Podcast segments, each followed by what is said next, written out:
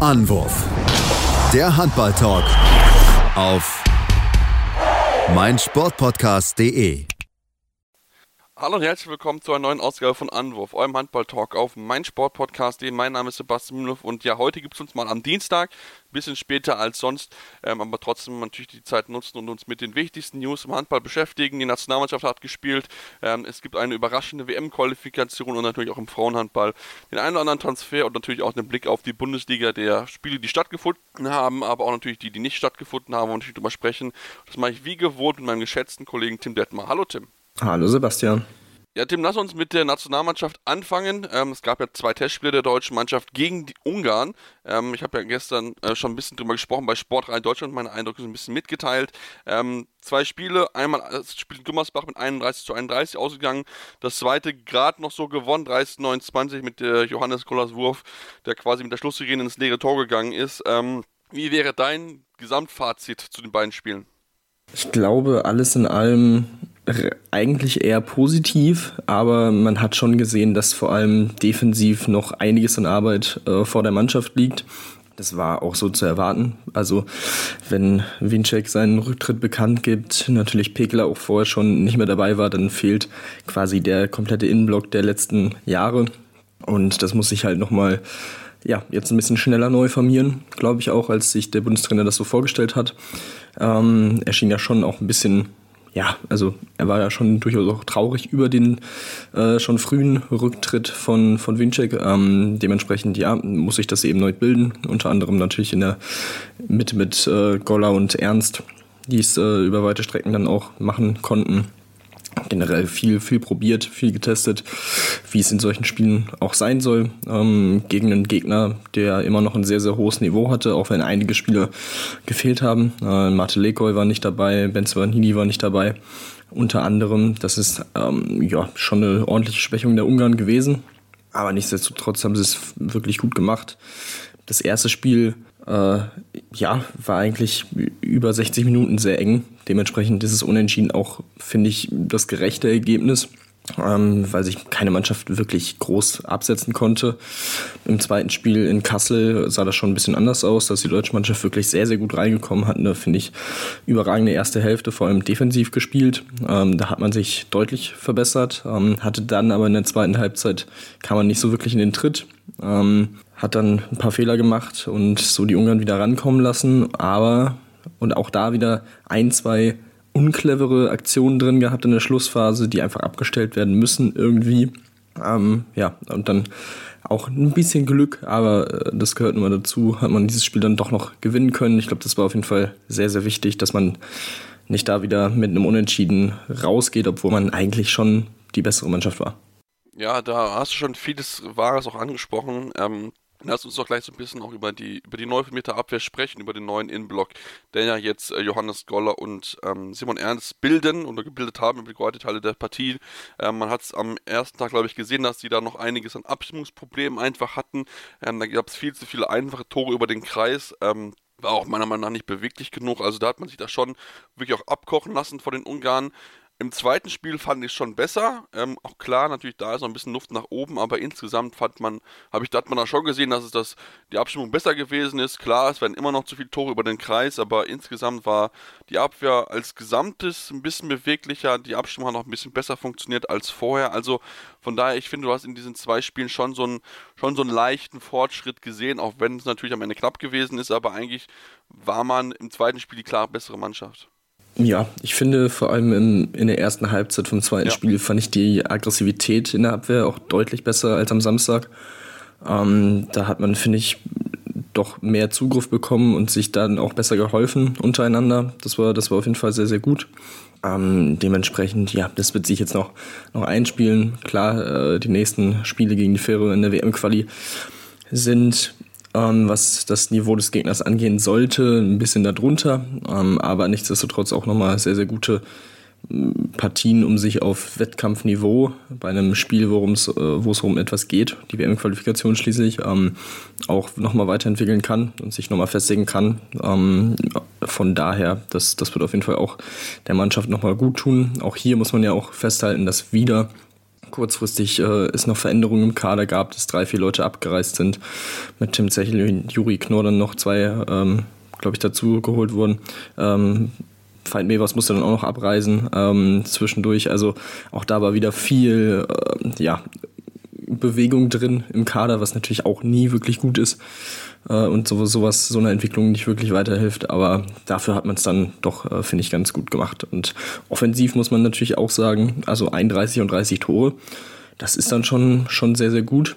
Ähm, ich finde, Juri Knorr hat es tatsächlich sehr, sehr gut gemacht, hat mir sehr gut gefallen einige äh, gute Aktionen im 1 gegen 1 dabei gehabt, wo er sich durchsetzen konnte. Ich glaube, mindestens einen No-Look-Pass, vielleicht sogar auch noch mehr, äh, die ich vielleicht nicht mitbekommen habe, aber ähm, einen auf Golla auf jeden Fall in den Kreis, der sehr, sehr schön war. Also ähm, ja, auch da war einiges äh, Positives dabei, was man, was man rausnehmen kann.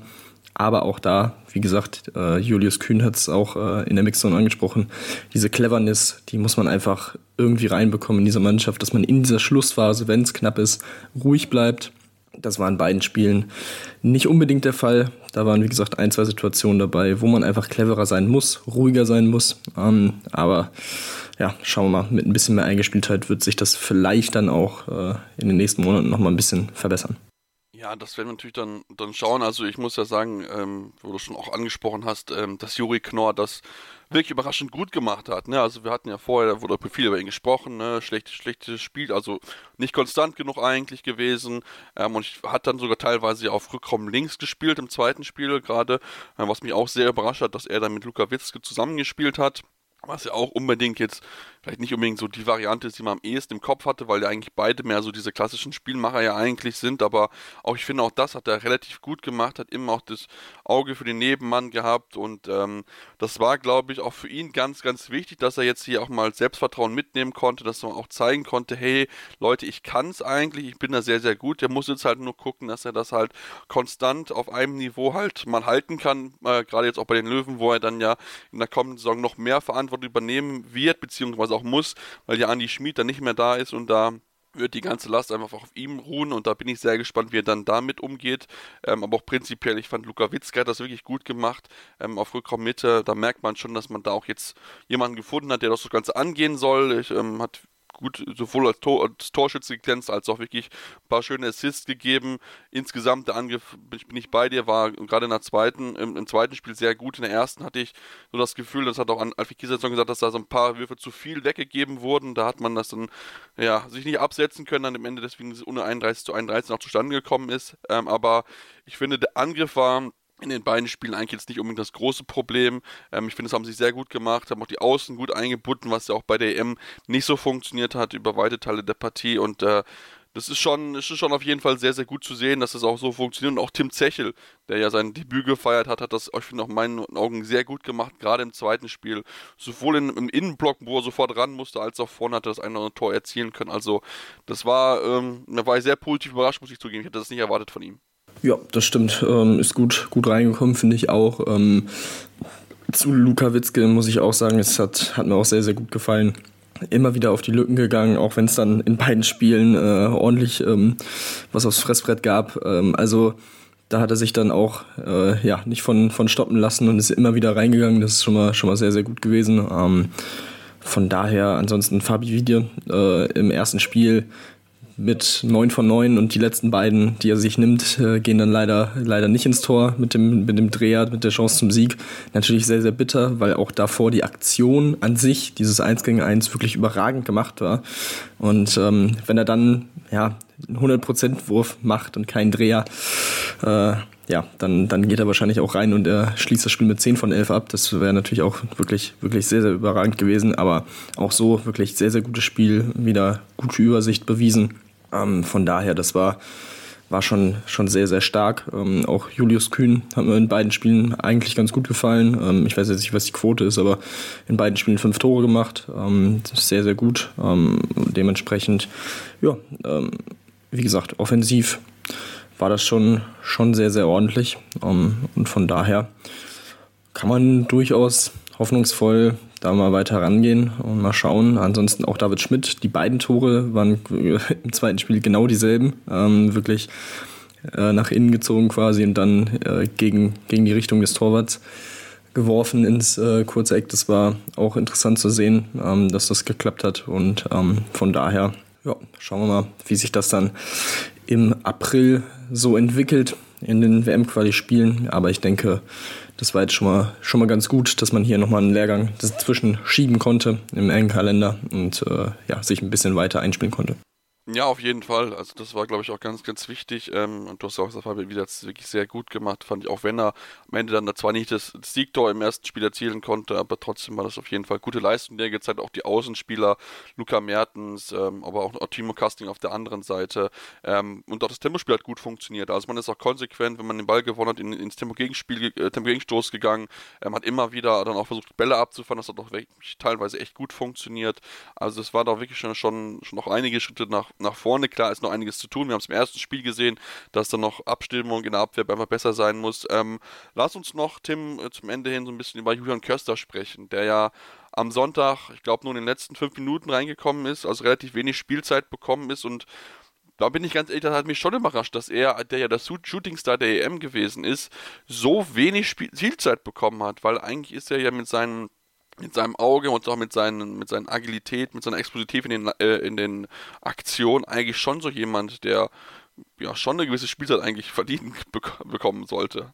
Ja, ähm, hat mich auch ein bisschen überrascht. Ähm, gut, jetzt kann man es so argumentieren, Kühn hat gut funktioniert, Knorr hat auch dann, wie du schon gesagt hast, auf halb ganz gut äh, geklappt. Von daher, weiß ich nicht, vielleicht wollte der Bundestrainer ihn dann jetzt nicht irgendwie überspielen und das da so ein bisschen die Spielzeit dosieren. Äh, war ja auch mit dem Heimspiel für ihn dann in Gummersbach am Samstag natürlich auch nochmal eine besondere Situation, dass er dann irgendwie vielleicht Sonntag mal ein bisschen, bisschen Pause und äh, irgendwie wieder ein bisschen auf den Boden kommen sollte, keine Ahnung. Ähm, nach dem Spiel am Samstag wurde natürlich dann auch äh, gefragt zu, zu Julian Köster und war ja alles in allem zufrieden, aber war jetzt auch nicht mega positiv das Spiel oder mega negativ, war einfach ein solides Spiel von ihm. Dementsprechend, ähm, glaube ich, hatte, hatte sich da jetzt zumindest nicht irgendwie in beide Richtungen groß irgendwie äh, vorgeschlagen für, für jeglichen Einsatz am, am Sonntag. Ähm, ob das jetzt, ja, aber gut, weiß ich nicht, was da, was da der Fall war am Sonntag. Ähm, wurde, glaube ich, auch nicht, ähm, nicht erwähnt. Zumindest habe ich es nicht mitbekommen. Ähm, schauen wir mal, wie sich das äh, in, in der WM-Quali dann äh, fortsetzt und wie es dann da aussieht, ob er da dann wieder mehr Spielzeit bekommt. Aber also, ja, ich glaube, vielleicht hat es dann einfach zeitlich in die Situation nicht so gepasst, äh, wie sich der Bundestrainer das vorgestellt hat. Ja, kann auch sein, weil auch, glaube ich, viel ja, äh, Julius Kühn gespielt hat in Kassel. Ähm, das hat man aber auch schon ziemlich auffällt, dass er fast auf Rückraum links fast durchgespielt hat eigentlich. Gut, wenn es läuft, dann ist es ja kein Problem natürlich, aber man hätte ja gerade im Testspiel noch ein bisschen ausprobieren können. Im Endeffekt, ja, zwei deutsche Spiele oder zwei Spiele der deutschen Nationalmannschaft, die durchaus äh, gut gewesen sind, die Hoffnung machen. Natürlich ist aber noch einiges zu tun und dann geht es im April weiter in der WM-Qualifikation, in den, den WM-Playoffs gegen die Färöerinsel. Tim hat es gerade schon kurz erwähnt gehabt und da wollen wir kurz einen Blick drauf werfen, jetzt gleich natürlich, denn da gab es schon einige Spiele und ein Team ist schon qualifiziert und hat sich damit eine Premiere gefeiert, aber dazu gleich mehr hier bei Anruf, eurem Handballtalk. Schatz, ich bin neu verliebt. Was? Drüben. Das ist er. Aber das ist ein Auto. Ja, eben. Mit ihm habe ich alles richtig gemacht. Wunschauto einfach kaufen, verkaufen oder leasen. Bei Autoscout24. Alles richtig gemacht. Ja, und jetzt äh, beschäftigen wir uns mit weiteren News und Meldungen beim Männerhandball, bevor wir dann gleich zum Frauenhandball kommen und wollen jetzt ja uns mit der WM-Qualifikation beschäftigen. Hat es schon ein bisschen erwähnt gehabt. Äh, in der vergangenen Woche hat noch die erste Runde der Playoffs stattgefunden. Das heißt, einige Teams wissen jetzt, auf welche Teams sie stoßen werden. Die deutsche Mannschaft wusste es ja schon aufgrund des Ausschlusses von Belarus. War klar, dass die Färöerinseln auf sie warten werden. Und Tim, lass uns vielleicht am Anfang mal das Team sprechen, das sich schon qualifiziert und das auch von einem Ausschluss eines anderen Teams profitiert.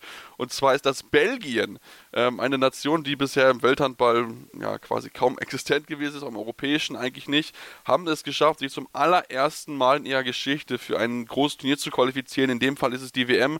Ähm, ja, nach zwei Spielen gegen Slowakei gewinnen sie im Ende mit ja, einem knappen Vorsprung von drei Toren. Ähm, Hinspiel knapp verloren mit 26 zu 28 und dann in heimischer Halle mit 31 zu 26 gewonnen und das war schon ja die Überraschung eigentlich des Woche, der Woche. Ja, das, das kann man so, kann man so festhalten. Also da hätte ich nicht unbedingt mit gerechnet. Die Slowaken ja auch natürlich bei der vergangenen äh, Europameisterschaft dabei gewesen als Co-Gastgeber. Ähm, da schon ja, natürlich nicht so gut gespielt, wie man sich das erhofft hatte. Natürlich auch mit den eigenen Fans im Rücken, dass man da relativ früh ausscheiden musste oder ausgeschieden ist. Ähm, jetzt der nächste Dämpfer, das ist natürlich alles andere als eingeplant gewesen und schon ja, eine, eine ordentliche Überraschung. Und man muss sagen, auch im ersten Spiel, im Hinspiel hat Belgien zur Pause mit vier geführt und sah da auch schon sehr, sehr gut aus und äh, hätte das Spiel eigentlich schon ja, positiv bestreiten können. Im, äh, Im, Rückspiel haben sie es dann wirklich souverän und deutlich gewonnen. Also ähm, ja, sehr spannend äh, mit Belgien ein neues, neues Land dabei dann bei der nächsten WM. Ähm, von daher, ja, schauen wir mal wie sie sich da, wie sie sich da schlagen. Und äh, genau, sie profitieren vom Ausschluss von Russland, auf die sie eigentlich hätten treffen sollen in der nächsten Playoff-Runde. Und ja, das ist dann das Glück, das man ein wenig braucht. Und äh, das ja, haben sie dann voll ausgenutzt und dementsprechend Glückwunsch. Und ich bin, bin sehr gespannt, dann ein bisschen mehr über die Mannschaft auch herauszufinden. Ja, auf jeden Fall. Ähm, ist ein bisschen schade, dass auf der Homepage der EF das ähm, ja nicht so gut ersichtlich ist, wo die Spieler dann noch teilweise spielen, aber ich habe jetzt nicht gesehen, dass irgendjemand außerhalb von, von Belgien spielt. Ähm, aber da werden wir uns natürlich dann mit Blick Richtung WM auf jeden Fall nochmal genau mit beschäftigen, mit dem, mit dem Team, mit der Mannschaft. Ähm, wie gesagt, es ist schon eine sehr große Überraschung, dass sie es geschafft haben, die Belgier hier sich für die WM zu qualifizieren. Lass uns dann über die weiteren Ergebnisse sprechen, Tim, und uns auch mit einem weiteren Nachbarn beschäftigen, und zwar den Österreichern.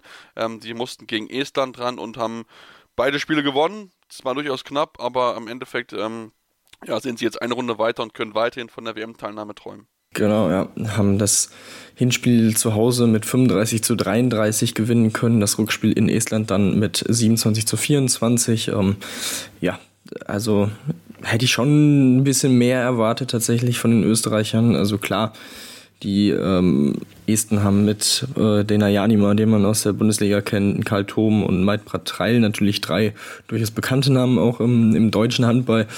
Aber ähm, im Normalfall, also finde ich, ist da, sollte da eigentlich schon nochmal ein deutlicherer Unterschied sein. Aber ähm, das hat Island wirklich dann gut gemacht. Äh, vor allem die 33 Tore im ersten Spiel sind dann schon sehr, sehr beeindruckend. Vor allem auswärts. Zur Pause hat man auch knapp geführt.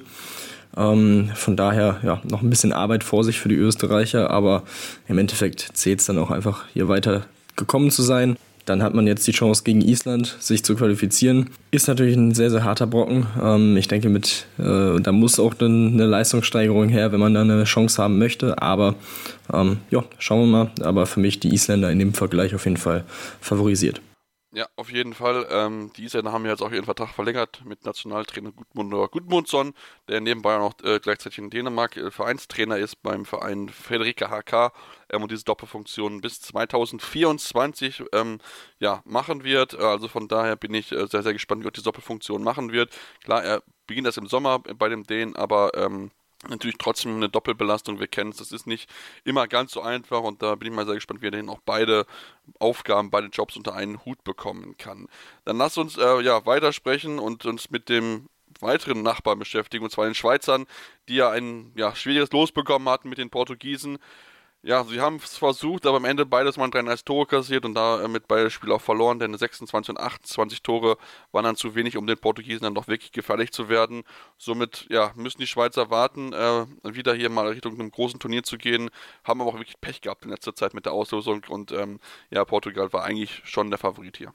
Ja, die Portugiesen haben es wirklich sehr, sehr gut gemacht. Bei den Schweizern im Rückspiel vor allem das Problem, dass Andi Schmid überhaupt nicht ins Spiel gefunden hat mit 0 von 4 ähm, dementsprechend ja, musste dann äh, musste er dann ein wenig ja, zurückstecken, was die Spielzeit angeht und seinen Kollegen das so ein bisschen übergeben. Und das ist dann natürlich auch schon ein ordentlicher ähm, ja, Qualitätsverlust, wenn Andy Schmid dann eben nicht spielt oder eben nicht wirklich in Tritt kommt.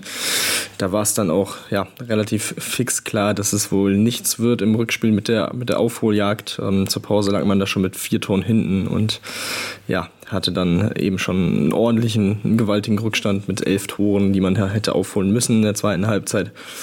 Von daher, ja, sehr, sehr bitter für die, für die Schweizer. Ähm, gut für die Portugiesen, ähm, die sich jetzt auch wieder ja, gefangen, gefangen haben. Also haben ja bei der EM auch alles in einem gut gespielt, aber nicht mehr so wie in den letzten Jahren. Ähm, und von daher hat man sich da anscheinend auch wieder ein bisschen gefunden. Das einzig Negative, André Gomez hat sich äh, verletzt im, im Spiel und wird jetzt erstmal ein paar Wochen ausfallen mit einem Mittelhandbruch. Ähm, für, für ihn natürlich sehr, sehr bitter in der Saison, wo er schon einige Verletzungspausen hatte und ähm, ja, das wird jetzt die nächste sein. Ich glaube, so sechs bis acht Wochen irgendwie habe ich gelesen. Ja, natürlich für ihn sehr, sehr bitter, für die MT Melsung natürlich auch. Alles andere als positiv und damit wird er natürlich auch in der zweiten Playoff-Runde dann ausfallen, wo es für die Portugiesen gegen die Niederlande geht. Also auch das ein Spiel, das eigentlich auf Augenhöhe sein sollte. Ähm, sehr, sehr interessantes Spiel und ähm, ich bin da tatsächlich noch nicht so ganz sicher, wen ich da vorne sehe. Ähm, ja, schauen wir mal. Das ist auf jeden Fall ein Spiel, auf das man äh, achten sollte. Ja, ist auf jeden Fall ein Spiel, wo man auf jeden Fall genau drauf schauen sollte. Wie gesagt, das ist schon echt äh, spannend zu beobachten. Ähm, weil das wirklich so die schwierigste Auslosung eigentlich gewesen ist, die es dort gegeben hat. Und ähm, also für die Portugiesen mit Sicherheit kein Spaziergang gegen die Niederländer, die ja äh, bei der EM wirklich sehr gut gespielt haben. Lass uns über einen weiteren EM-Teilnehmer sprechen, Litauen. Die werden nicht bei der WM mit dabei sein, denn sie haben schon ein bisschen überraschend verloren gegen Israel beide Spiele. Erst 24, 28, dann 25 zu 27 und sind damit jetzt ausgeschieden, Tim. Das war schon, schon noch eine Überraschung, dass sie es halt überhaupt nicht hinbekommen haben, hier gegen Israel zu gewinnen. Ja, das äh, war auch eine kleinere Überraschung, hätte ich, hätte ich so auch nicht mit gerechnet. Ähm, für Israel geht es jetzt im, in der zweiten Runde gegen Ungarn. Da sind sie dann noch mal mehr äh, Underdog als, als gegen Litauen. Ähm, ja, von daher ähm, glaube ich jetzt ehrlich gesagt nicht, dass sie sich dann auch am Ende qualifizieren können, aber nichtsdestotrotz ein kleiner, kleiner Teilerfolg, ähm, den man da feiern konnte. Von daher, ähm, das ist schon mal, schon mal nicht schlecht. Ähm, aber wie gesagt, ich glaube, das wird dann, äh, da wird Ungarn dann nochmal eine, eine andere Nummer sein als Litauen und äh, ja, da wird, wird es, also das wäre dann noch eine, noch eine deutlich größere Überraschung, wenn sie sich da irgendwie äh, qualifizieren können. Das wäre auf jeden Fall eine riesengroße Überraschung. Ähm, aber wie gesagt, trotzdem, Israel hat es hier erstmal geschafft, in die nächste Runde zu kommen. Das ist für die vergleichsweise kleine Nation noch im Handball mit Sicherheit auch schon mal ein sehr großer Erfolg. Ja, lassen Sie aber die weiteren Ergebnisse noch kurz drüber schauen. Ähm, Griechenland hat gegen Bosnien-Herzegowina beide Partien gewinnen können. Auch schon eine kleine Überraschung äh, mit erst 24 zu 17 und dann 28 zu 26 in der heimischen, ähm, ja, in, äh, in, in Bosnien-Herzegowina, so ist es richtig. Also Tim, auch da eine Überraschung, womit ich auch nicht unbedingt gerechnet hätte, weil eigentlich ja Bosnien ja auch wie Litauen bei der EM dabei gewesen ist und dass sie es auch hier nicht hinbekommen haben, zeigt, dass auch die kleinen Nationen durchaus auch mal überraschen können, dass da schon auch die äh, eine Entwicklung stattfindet einfach. Ja, das, das ist äh, das auf jeden Fall. Ähm, das hat man ja in den letzten Jahren durchaus äh, gesehen.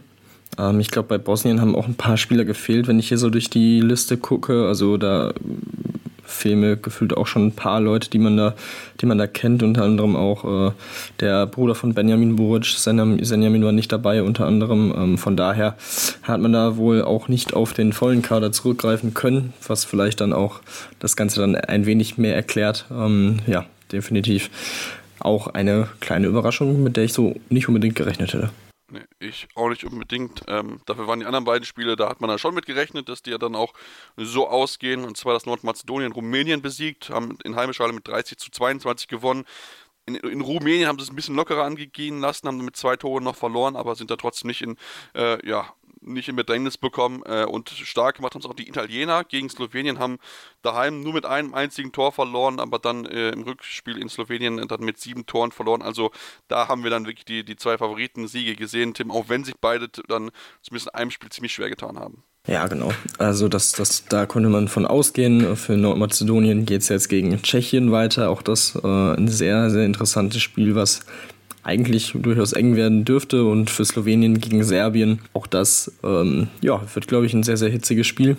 Und ähm, von daher ist auf jeden Fall ja, gut was geboten in der nächsten Runde. Also da sind schon einige sehr, sehr interessante Spiele dabei, wo dann auch eine Nation, die durchaus das Zeug dazu hätte, bei einer Weltmeisterschaft dabei zu sein, ähm, ja in die Röhre gucken wird.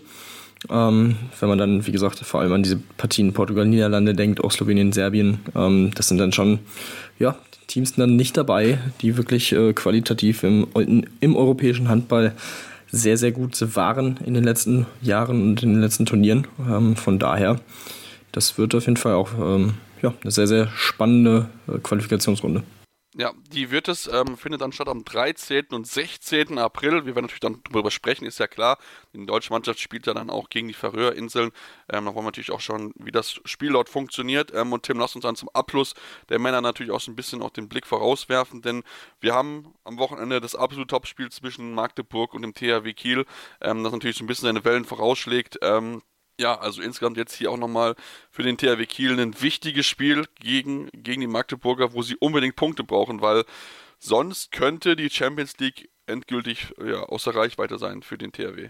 Ja, absolut. Ähm, das ist wirklich ein sehr, sehr wichtiges Spiel. Wenn man dieses Spiel verliert, ist man dann ähm, je nachdem natürlich, wie Berlin und Flensburg spielen, aber gehen wir davon aus, dass sie gewinnen, ähm, wäre man quasi Vierter, was die Minuspunkte angeht und ähm, dann auch schon drei Punkte hinter Berlin, also und diesen zweiten Platz, das wäre dann schon eine ordentliche Aufgabe in den letzten neun Spielen für die Kieler, dann das noch aufzuholen.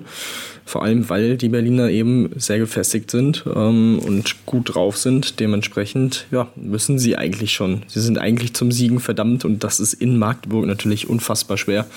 Äh, die einzige Niederlage in dieser Saison von Magdeburg generell gab es auswärts.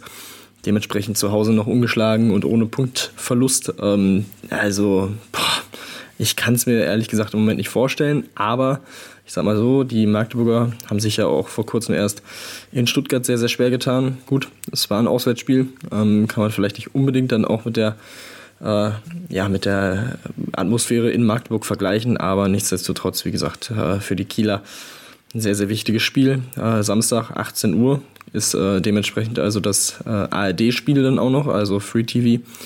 Und von daher, ähm, ja, können wir uns da auf jeden Fall auf ein sehr, sehr schönes Spiel freuen. Ja, auf jeden Fall. Und du solltest natürlich unbedingt dort einschalten und natürlich dann auch äh, drüber reden hören. Wir werden natürlich das Spiel dann auch äh, in der kommenden Ausgabe auf jeden Fall äh, genauestens zerlegen und uns mit beschäftigen, wie das ausgegangen ist. Ähm, aber damit wollen wir jetzt unser Segment zum Männerhandball jetzt hier erstmal schließen und dann äh, nach einer kurzen Pause uns mit den Frauen beschäftigen. Denn auch da gibt es einiges zu besprechen, einiges, was alle passiert ist in der vergangenen Woche. Deswegen bleibt dran hier bei Anruf eurem Handball-Talk auf meinsportpodcast.de. Schatz, ich bin neu verliebt. Was? Da drüben. Das ist er. Aber das ist ein Auto. Ja, eben. Mit ihm habe ich alles richtig gemacht. Wunschauto einfach kaufen, verkaufen oder leasen. Bei Autoscout24. Alles richtig gemacht. Ja, und jetzt wollen wir uns auch noch eine halbe Stunde lang mit dem Frauenhandball beschäftigen und dort ja den wichtigsten News, Tim, und wollen wir auch hier mit den Spielen vom Wochenende anfangen. Es waren ja eigentlich sieben eingeplant. Am Ende sind es dann nur drei geworden, die stattgefunden haben. Ähm, ist gerade schon ein bisschen auffällig, dass es vor allen Dingen die Frauen sehr hart trifft mit dem Coronavirus, also immer wieder Spiele ausfallen. Ähm, ja, lässt einen schon ein bisschen rätseln zurück. Tim, ähm, ich hatte es auch beim Sportradio gestern ein bisschen drüber gesprochen, ging wohl, oder wir haben uns das erschlossen, dass wahrscheinlich einfach daran liegt, dass die ja nicht so rein auf den Sport fokussieren, sondern auch anderweitig arbeiten müssen, deswegen natürlich die Infektionschance dadurch höher ist. Ähm, ja, es tut natürlich dem Frauenhandball natürlich enorm weh, wenn halt immer wieder Spiele ausgesagt werden und das sorgt natürlich dann auch für einen gewissen Terminstress. Ja, mit der Theorie, also ja, klingt, klingt einleuchtend, ähm, würde ich, würde ich auch so schätzen, dass es daran wahrscheinlich liegen wird, dass man da quasi noch weniger eine Bubble-mäßige Sache hinbekommt, äh, als bei den Männern auch schon möglich ist. Ähm, dass man da ja auch schon gesehen hat, dass es eben mit einem normalen Alltag mit der Familie und so weiter eben dann auch mal zu Fällen kommen kann, ist ja vollkommen klar. Aber das stimmt schon, ähm, ja, dass es immer wieder mehrere positive Fälle in einer Mannschaft gibt. Ähm, ja, das ist wirklich sehr, sehr bitter. Das sieht natürlich auch in der Tabelle dann äh, wirklich ja, sehr wie ein Flickenteppich aus, äh, mit wo einige Mannschaften oder Bietigheim die einzige Mannschaft mit 18 Spielen ist, äh, aber der direkte Verfolger aus Dortmund zum Beispiel drei Spiele weniger hat, ähm, Buxtehude auch zwei Spiele weniger als Bietigheim. Also das ist, äh, das zieht sich durch. Ähm, oder Halle Neustadt mit 14 Spielen, sogar vier weniger. Also das ist schon, ja, auch für das, für das Bild jetzt nicht das Positivste, aber gut, man kann es halt schwer dann äh, irgendwie anders verhindern, würde ich, äh, würde ich jetzt mal schätzen. Äh, mir würde da zumindest jetzt groß keine andere Möglichkeit einfallen. Ähm, dementsprechend ja, muss man versuchen, das dann irgendwie so gut es geht, dann mit den Nachholspielen über die Bühne zu bringen. Ich glaube ja, es gibt genug Puffer nach hinten raus. Ähm, von daher sollte das noch einigermaßen gut funktionieren. Sind ja auch nicht ganz so viele Spiele wie bei den Männern. Deswegen, ähm, ja, schauen wir mal, wie sich das jetzt in den nächsten Wochen noch so entwickelt.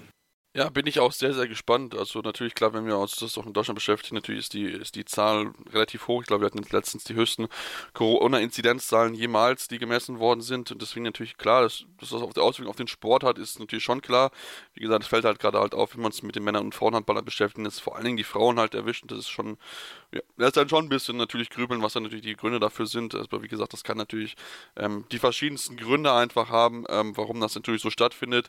Jetzt Borussia Dortmund hat es jetzt wieder äh, jüngst getroffen. Am gestrigen Montag haben sie bekannt gegeben, dass das Spiel gegen Bensheim Auerbach für Mittwoch abgesagt wurde, weil sie einige Corona-Fälle im Team haben. Inwieweit das dann äh, auch Auswirkungen auf die Champions League hat, ähm, muss man natürlich dann auch schauen, weil sie eigentlich am Samstag Champions League Beginn haben gegen Metz. Ähm, aber äh, das ist bisher noch offen gelassen. Mal gucken, äh, wie es dann dort weitergeht. Natürlich für die Dortmunderin. Da wollen wir uns aber mit den Spielen beschäftigen, Tim, die wirklich stattgefunden haben. Und lass uns ja, uns mit dem eigentlich angedachten Topspiel beschäftigen. Ne? SGB in Bietigheim, Tabellenführer äh, gegen Thüringer AC auf Platz 4. Ja, was soll man sagen? Topspiel war es nicht. 36 zu 23 gewinnt hier Bietigheim. Ähm, ja, und zerlegt Thüringen in alle Einzelteile, die jetzt im zweiten Spiel in Folge offensiv echt schlecht gewesen sind. Ja, das, das stimmt. Ähm, auch schon gegen Buxtehude nur 20 Tore geworfen, mit, damit neun verloren. Also eine wirklich sehr, sehr harte Woche. Denn äh, das Spiel gegen Buxtehude war ähm, am, am Mittwoch, meine ich, äh, müsste das gewesen sein, genau.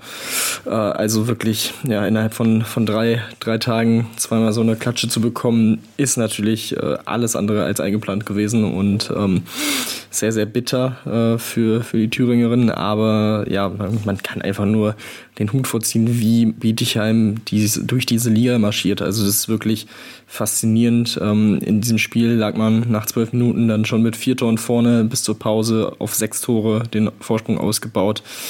Und ja, wirklich von Beginn an einfach ja, keine Chance gelassen für Thüringen da reinzukommen. Man ist jetzt seit 39 Spielen wettbewerbsübergreifend siegreich gewesen. Also 39 Spiele gewonnen in Folge. Das ist wirklich phänomenal. Und ähm, ja, das ist, also ich weiß nicht, was man da noch so groß zu sagen soll. Also es ist wirklich eine sehr, sehr starke, starke Leistung mal wieder gewesen. Und ähm, ja, sie sind wirklich der prädestinierte Meister und wie gesagt auch in der European League sieht das ja bisher sehr, sehr vielversprechend aus, ähm, dass da vielleicht auch was in Richtung Titel geht. Also das könnten noch sehr, sehr schöne äh, zwei, zweieinhalb Monate in dieser Saison werden für, für die Bietigheimerinnen. Ja, das könnte durchaus noch ja, für sie sehr, sehr schön werden. Da sind wir natürlich sehr gespannt, inwieweit das dann auch so einfach dann stattfinden wird. Ähm, wie gesagt, es war es wirklich beeindruckend, wie, wie sie auftreten, wie, wie dominant einfach. Das muss man sich einfach ganz anrechnen. Und ähm, ja, wenn wir über den THC sprechen, ähm, natürlich jetzt mit den zwei Niederlagen, die sie bekommen haben, auch gerade natürlich gegen Buxtehude, ähm, wird es natürlich jetzt ein bisschen schwieriger. Jetzt haben sie 14 Minuspunkte, damit weniger als Metzing, ähm, ein weniger, also also ein mehr als Metzing und auch ein mehr als Ucknecker-Sulm und dann schon vier mehr als Buxtehude, auf Platz 3. Also damit wird es jetzt schon enorm schwierig, dann nochmal auf den dritten Platz und damit Richtung europäischen Wettbewerb zu kommen. Ähm, Gerade natürlich auch die Leistung gegen Buxtehude und auch jetzt hier ist es offensiv einfach zu wenig, wenn du nur ein Drittel deiner Angriffe in ein Tor ummünzen kannst. Das ist das schon äh, erschreckend schwach eigentlich. Und da, das wundert mich auch schon sehr, dass sie das nicht hinbekommen haben, weil eigentlich die Torhüterleistung mit, von Melinda Schikora mit 12 Paraden äh, oder 14 Paraden von Irma Schötz, ist richtig, ich habe mich in der Zeile verrutscht, ähm, mit 28% auch schon gut ist, aber wie gesagt, wenn sie halt alleine gelassen wird, dann kann sie halt das Spiel halt auch alleine nicht retten, deswegen, ähm, ja, der THC hier mit einer empfindlichen Niederlage. Und wenn wir gerade schon Neckarsulm hatten, wollen wir auch über deren Spiel sprechen am Wochenende, haben, mussten nach, zur HSG Blomberg Klippe reisen, ähm, ein Spiel, was auch nicht einfach zu nehmen ist. Und ja, sie haben auch hier Punkte gelassen und somit auch ein bisschen Rückstand verloren auf Platz 3. Ähm, am Ende heißt es 27 zu 31 aus ihrer Sicht, was eine Partie, die eigentlich die HSG mit Lippe von Anfang an dominiert hat. Ja, ähnliches, äh, ähnliches Bild, auch hier zur Pause in 18 zu 12 für Blomberg-Lippe. Ähm, da sah das schon sehr früh nach Sieg Blomberg aus. Um, ja, beste Werferin Kamila Kodowska mit acht Toren ähm, hat man da auf Neckarsulmer Seite einfach nicht in den Griff bekommen. Dazu zwei Assists. Ähm, ja, im Tor 32 Prozent bekommen von Melanie Veit. Auch das natürlich sehr, sehr wichtig in diesem Spiel gewesen, ähm, dass sie da ja, dieses äh, Torhüterin-Duell auch ähm, gut äh, abschließen konnte. Äh, Sarah Wachter mit 3 von 18 auf der anderen Seite einfach nicht gut ins Spiel gekommen oder gar nicht ins Spiel gekommen. Ähm, das äh, ist dann natürlich schwierig ähm, für, für die Mannschaft gewesen und ähm, dementsprechend, ja, das obwohl mit Lynn Knippenborg mit sieben Toren und sieben Assists wirklich eine Spielerin dabei war, die auch sehr, sehr gut aufgelegt war. Ähm, wie gesagt, man konnte dann nach der Pause nochmal so ein bisschen ranrücken, kurzzeitig mal auf drei Tore, aber ähm, ja, schon ein paar Minuten später, eine Viertelstunde Verschluss, war es dann wieder auf, auf sechs Tore. Und das ist dann ein bisschen ja, zu viel auf und ab gewesen. Ähm, auch wenn man sich dann, wie gesagt, nochmal auf ein Tor, äh, fünf Minuten Verschluss rankämpfen konnte, hat äh, Blomberg dann einigermaßen dann noch abgeklärt gemacht. Ähm, aber ich denke, auch da wird man dann noch ein bisschen ja, unzufrieden sein mit dem Spiel, Spielverlauf, dass man das nicht frühzeitig dann nach dieser deutlichen Halbzeitführung dann auch wirklich so über die Bühne bringen konnte. Ähm, aber gut, ist am Ende gut gegangen, am Ende mit vier Toren gewonnen, ein wichtiger Sieg und von daher alles in allem auch äh, absolut verdient. Ja, auf jeden Fall verdient. Ähm, auch ganz schön aus Neckarsulmer Sicht noch, dass Carmen Moser jetzt äh, wieder auf dem Feld gestanden ist, hat zwei Tore bei zwei Versuchen gemacht, beide sieben Meter getroffen. Ähm, das ist schon zu sehen, dass sie nach dieser langen Verletzung äh, jetzt zurückkommen. Natürlich auch für, für die Neckarsulmerin natürlich sehr wichtig, jetzt gerade nochmal im Saisonendspurt, dass sie dann nochmal noch mal eine wichtige Rolle einnehmen kann. Dann lass uns zum letzten Spiel kommen, das überhaupt stattgefunden hat. Buxtehude gegen Bensheim-Auerbach. Am Ende heißt es 36 zu 24 aus Sicht der Buxtehude-Rinnen. Auch hier also den klaren Sieg einfahren fahren können, nachdem man ja auch schon Düringen, wie gesagt, mit 20 äh, zu 29 besiegt hat. Gute Leistung im Angriff als auch in der Abwehr und das, obwohl die Torhüterin auf Seiten von Bensheim Auerbach, Helen van Beudern, die dann reingekommen ist, eine Quote von, sech, äh, von 43 Prozent hatte, 16 Paraden, also hat ihr Team dann nochmal ja, einiges retten können, weil sonst wäre das noch deutlicher gewesen, Tim. Genau, ja. Und auch hier muss man sagen, man hat äh, Annika Lott überhaupt nicht in den Griff bekommen. 13 Tore ähm, für sie.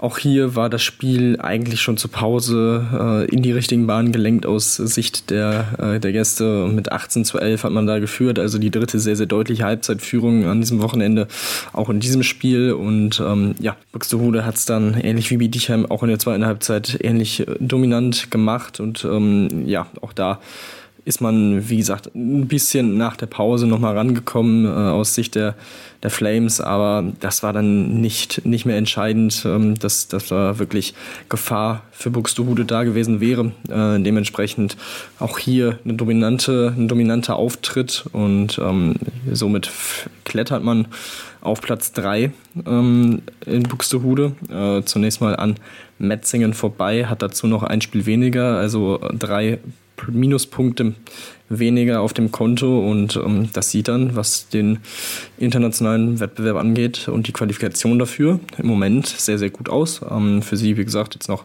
sechs Spiele zu spielen, für Metzingen fünf ähm, und ja, ansonsten schauen wir mal, wie sich das noch so weiterentwickelt, aber das war auf jeden Fall auch ein sehr, sehr wichtiger Sieg und äh, auch ein kleines Statement in Richtung Konkurrenz.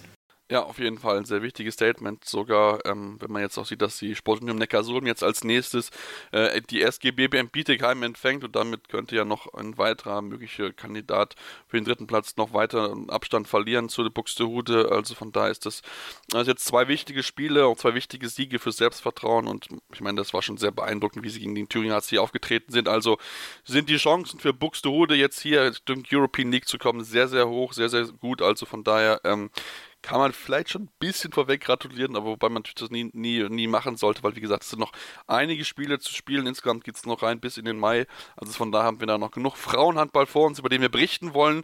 Ähm, natürlich, den wir jetzt auch noch in einer kurzen Pause noch im Auge behalten wollen. Denn natürlich gibt es noch einige weitere News, ähm, transfermarktmäßig und natürlich wollen wir dann auch noch ein bisschen über die Champions League und die European League sprechen. Deswegen bleibt dran hier bei Anruf eurem Handballtalk. Schatz, ich bin neu verliebt. Was?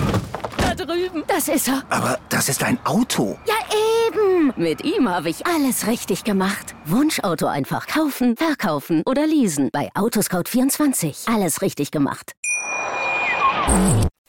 Ja, und jetzt wollen wir noch ein bisschen, eine 15 Minuten noch ein bisschen Handball machen und uns auch danach mit einigen News beschäftigen, denn auch hier haben wir wieder fleißig Transfer-News für euch vorbereitet, beziehungsweise müssen uns bei dem Team bedanken, dass sie uns damit jede Woche beliefern.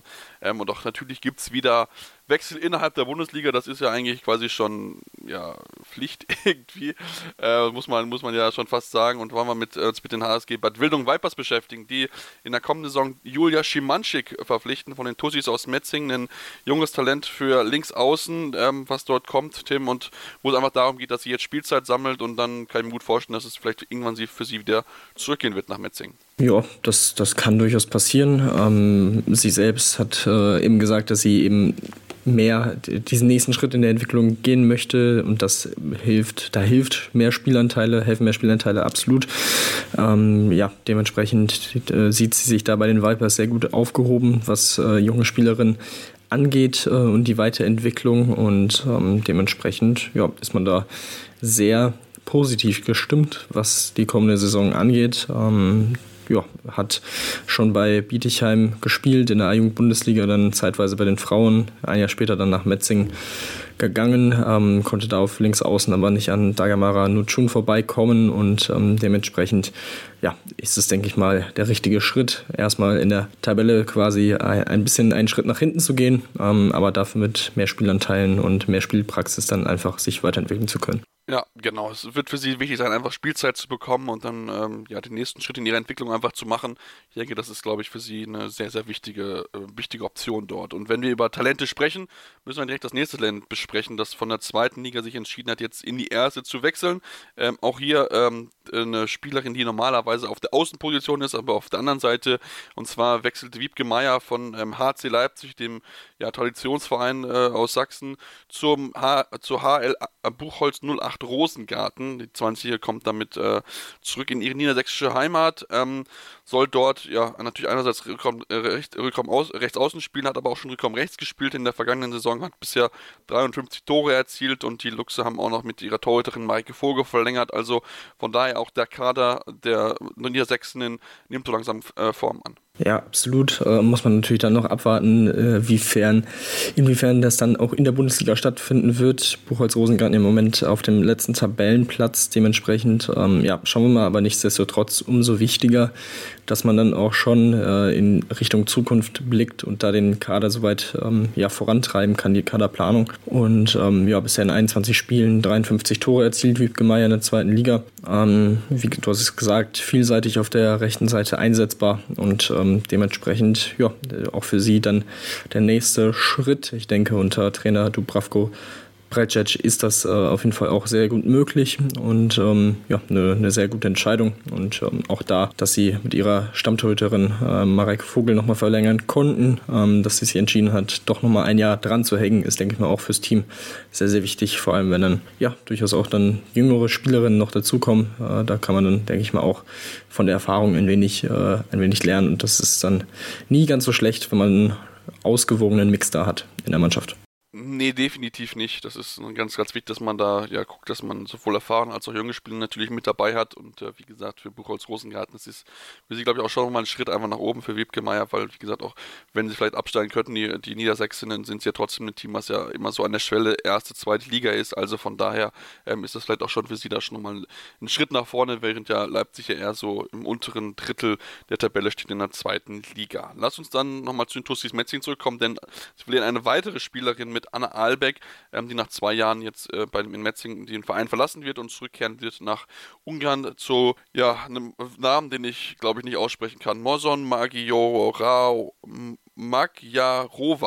Ich hoffe, ich habe richtig gemacht. Ja, äh, hatte ich vorher auch noch nicht gelesen, den, den Namen. Ähm, ja, wie gesagt, äh, aus Ungarn kennt man ja vor allem natürlich die beiden Top-Teams äh, mit Gier und FTC. Ähm, aber ja, du hast gesagt, für sie geht es zurück äh, in die Heimat und ähm, hatte noch eine Option, in der nächsten Saison den Vertrag zu verlängern, hat sich bereits im Januar dazu entschieden, diese nicht zu ziehen. Ähm, und von daher, ja, Sie sagt, sie möchte nochmal einen weiteren Schritt in der Karriere machen. Wir wissen, dass es in Ungarn natürlich im Frauenhandball eine ganz andere Situation ist, eine ja. deutlich ähm, professionalisiertere äh, Situation.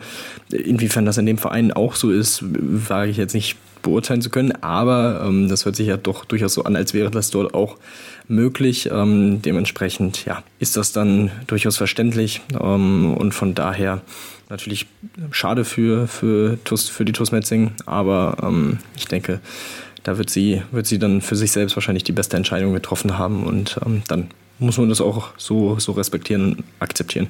Ja, definitiv. Und ich meine, mit 21 Jahren ist sie ja noch jung, also von daher ist sie ja noch am Anfang ihrer Karriere und da wird mit sicher dann auch die Zeit dann wieder in Ungarn für sie sehr, sehr wichtig sein, um den nächsten Schritt in ihrer Entwicklung zu tun, weil einfach in Ungarn natürlich das Niveau nochmal anderes ist als einfach in der Bundesliga. Und dann lass uns zum letzten Transfer kommen, der zwar schon auch gestern stattgefunden hat, ähnlich wie auch Albeck das bekannt geworden ist. Und zwar hat sich äh, der TuS Bayern 04 Leverkusen ein Talent gesichert, ein sehr junges Talent, 18 Jahre alt.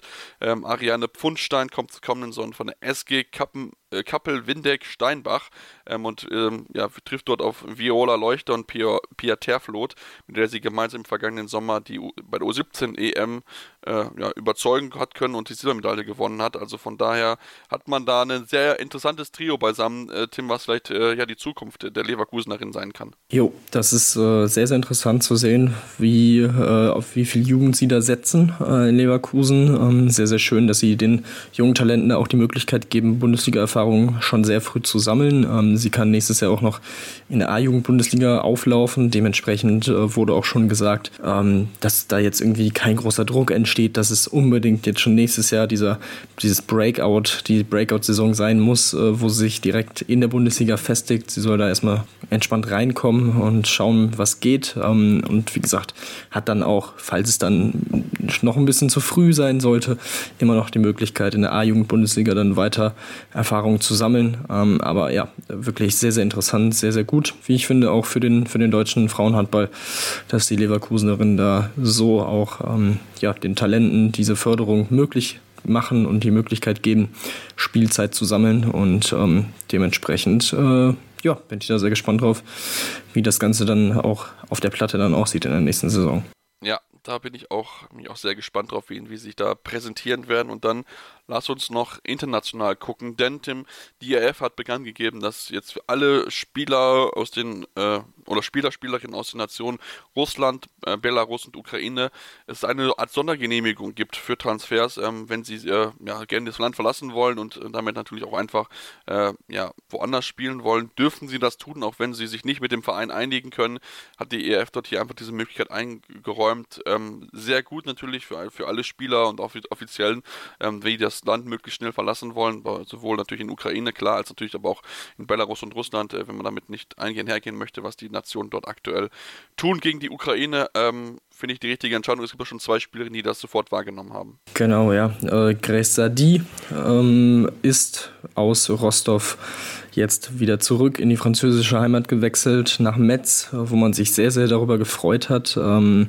hat man sie jetzt erstmal, beziehungsweise wurde erstmal ausgeliehen bis zum Sommer, um dann mal zu schauen, wie die Situation sich dann entwickelt. Ähm, ja, ich könnte mir dann schon vorstellen, dass sie vielleicht auch sogar noch auf äh, längere Zeit und läng längerfristig dann wieder zurück nach Metz kehrt. Ähm, aber warten wir mal ab. Generell äh, ist das natürlich äh, für, für Metz, äh, hat man auch gehört, sehr, sehr ja, eine, eine Situation, mit der man nicht unbedingt so gerechnet hätte, dass das nochmal passieren würde. Ähm, sie war ja von 2010 bis 2020 zehn Jahre in Metz ähm, aktiv äh, und kehrt quasi wieder zu ihrem, ihrem Verein zurück. Und ähm, ja, wie gesagt, für, für Metz natürlich auch im Kampf dann gegen Dortmund äh, um dieses Final Four Ticket ein absoluter Boost. Ähm, also da eine Kandidatin für die Welthandballerinnenwahl dazu zu gewinnen, jetzt mitten in der Saison, kurz vor den Playoffs, ja, das ist schon, schon nicht ohne. Und äh, ja, die zweite ist Anna Groß. Wir hatten es auch schon vor ein paar Wochen äh, gemeldet und äh, gesagt, dass sie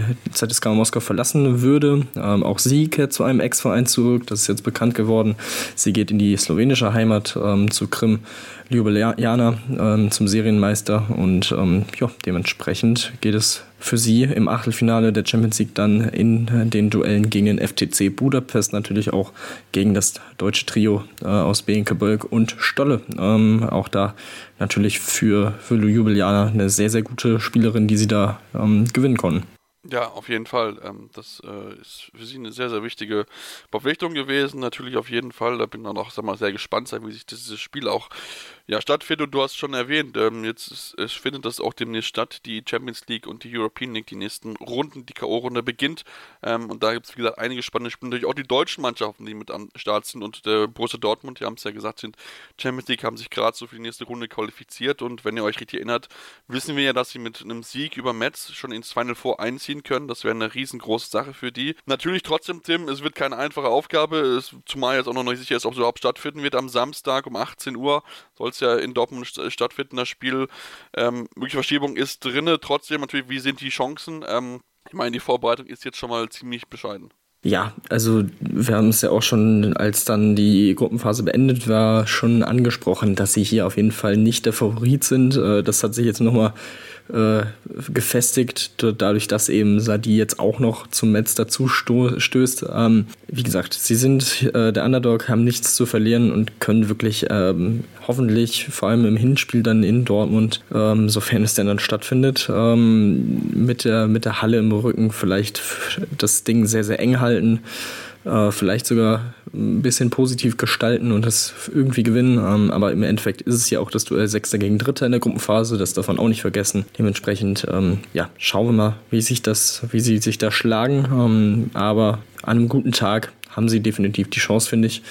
Ähm, schauen wir mal, ähm, ob sich das bewahrheitet, dass sie vielleicht doch mit ein bisschen, bisschen Glück ähm, dann auch gut aus dieser Situation hier rauskommen. Wie gesagt, es ist viel Unklarheit, was den Kader jetzt gerade angeht und äh, die Situation mit Corona. Ähm, dementsprechend, ja, schauen wir mal, wer dann auch da dabei sein wird und ähm, inwiefern die Spiele dann stattfinden äh, können. Ja, schauen wir mal. Aber wie gesagt, ich glaube ehrlich gesagt, Metz ist da schon, schon der Favorit.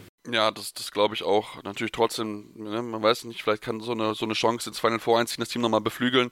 Ähm, und ich glaube gerade das Hinspiel wird sehr, sehr wichtig sein, um gegen Metz, um dann einfach auch zu wissen, ja, dann mal sich ein Polster vielleicht auch ein bisschen aufbauen zu können und dann auch natürlich dann möglichst schon mit einem gewissen, besseren Gefühl hinzuwandern, als wenn du weißt, okay, du musst jetzt unbedingt den Metz gewinnen. Ich glaube, dann wird es nämlich sehr, sehr schwer werden für die Dortmunderin. Das dritte Spiel ähm, in der, im Achtelfinale ist dann noch Odense Handball gegen Brest-Bretagne, also eine dänische Mannschaft gegen die französische Mannschaft. Also da sind wir auch natürlich sehr gespannt drauf, werden natürlich dann nächste Woche darüber berichten und werden natürlich dann auch schauen, wie sich die SG BBM Bietigheim geschlagen hat, die ja auch ja, in der nächsten Runde schon, äh, schon steht ähm, und jetzt gegen ES Besaçon Femini ran muss. Also auch da keine einfache, ähm, kein einfaches Spiel in Frankreich.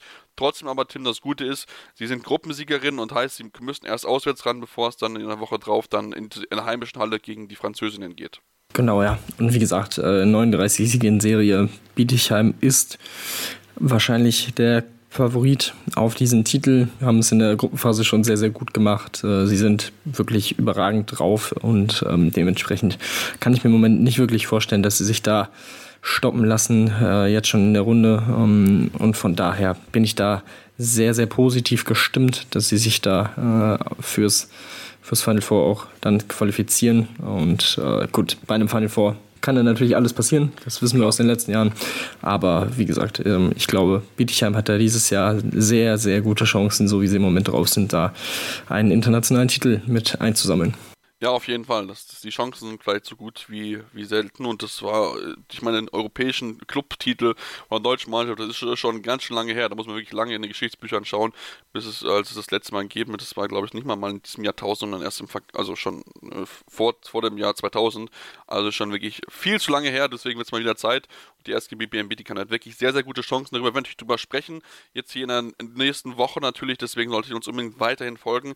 Ähm, bei eurem Podcatcher eurer Wahl oder auch bei Sport Sporthalt Radio, Radio natürlich einschalten. Jeden Montag um 13 Uhr wird es uns da geben. Wie gesagt, jetzt gestern leider aufgrund von äh, terminlichen Problemen hat es leider nicht ganz geklappt. Wir geloben aber Besserung, dass wir dann wieder regelmäßig am Montag dann auch zu hören sind in eurem Podcatcher. Bis dahin könnt ihr uns natürlich auch weiterhin folgen auf den Social Media Kanälen Facebook, Instagram und Twitter. Mit dem jeweiligen Handle Anwurf findet ihr uns dort. Ähm, dürft uns gerne in Kontakt treten, uns gerne folgen, Fragen stellen zur Sendung, auch allgemein zum Handball. Da gibt es immer wieder die aktuellsten Entwicklungen, die wir natürlich dann euch auch einfach äh, ja, mit an die Hand geben wollen. Ja, und dann hören wir uns dann nächste Woche wieder hier bei Anwurf, eurem Handball-Talk. Schatz, ich bin neu verliebt. Was? Drüben. Das ist er. Aber das ist ein Auto. Ja, eben. Mit ihm habe ich alles richtig gemacht. Wunschauto einfach kaufen, verkaufen oder leasen. Bei Autoscout24. Alles richtig gemacht. Anwurf. Der Handball-Talk auf meinsportpodcast.de. Schatz, ich bin neu verliebt. Was? Da drüben. Das ist er. Aber das ist ein Auto. Ja, eben. Mit ihm habe ich alles richtig gemacht. Wunschauto einfach kaufen, verkaufen oder leasen. Bei Autoscout24. Alles richtig gemacht.